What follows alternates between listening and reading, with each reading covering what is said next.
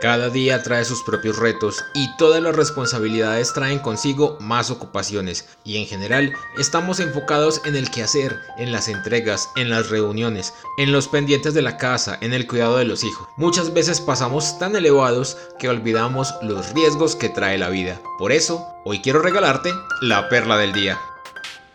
Sin ánimo de ponerme muy dramático, es real que nos ocupamos de tantas cosas al tiempo que a veces nos sorprenden las cosas con las que no contábamos, como por ejemplo que camino al mercado perdamos algo de dinero, que se roben nuestro teléfono, que dejemos las llaves en casa. ¿Qué hacemos en esos casos? Algo que siempre debemos tener muy en cuenta es que la manera en la que nosotros reaccionemos será la puerta de entrada a todo lo que seguirá durante el día y probablemente durante la semana o hasta el mes. No quiere decir que no podamos sorprendernos, sino que debemos tomar el control de la situación y no que la situación nos controle. Lo único seguro en la vida es que algún día moriremos, y la verdad eso no nos preocupa.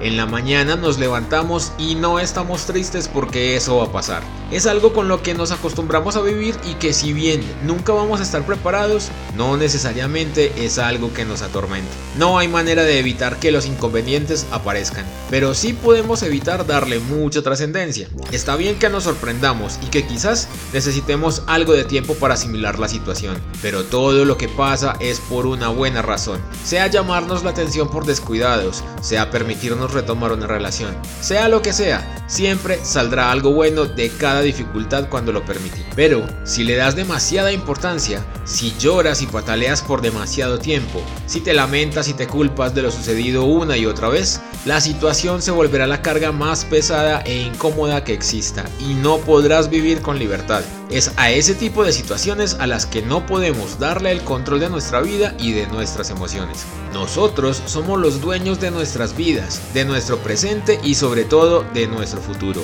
Por eso los invito a que siempre tengamos la mejor actitud, así sean las situaciones más complejas. Todo puede ser solamente un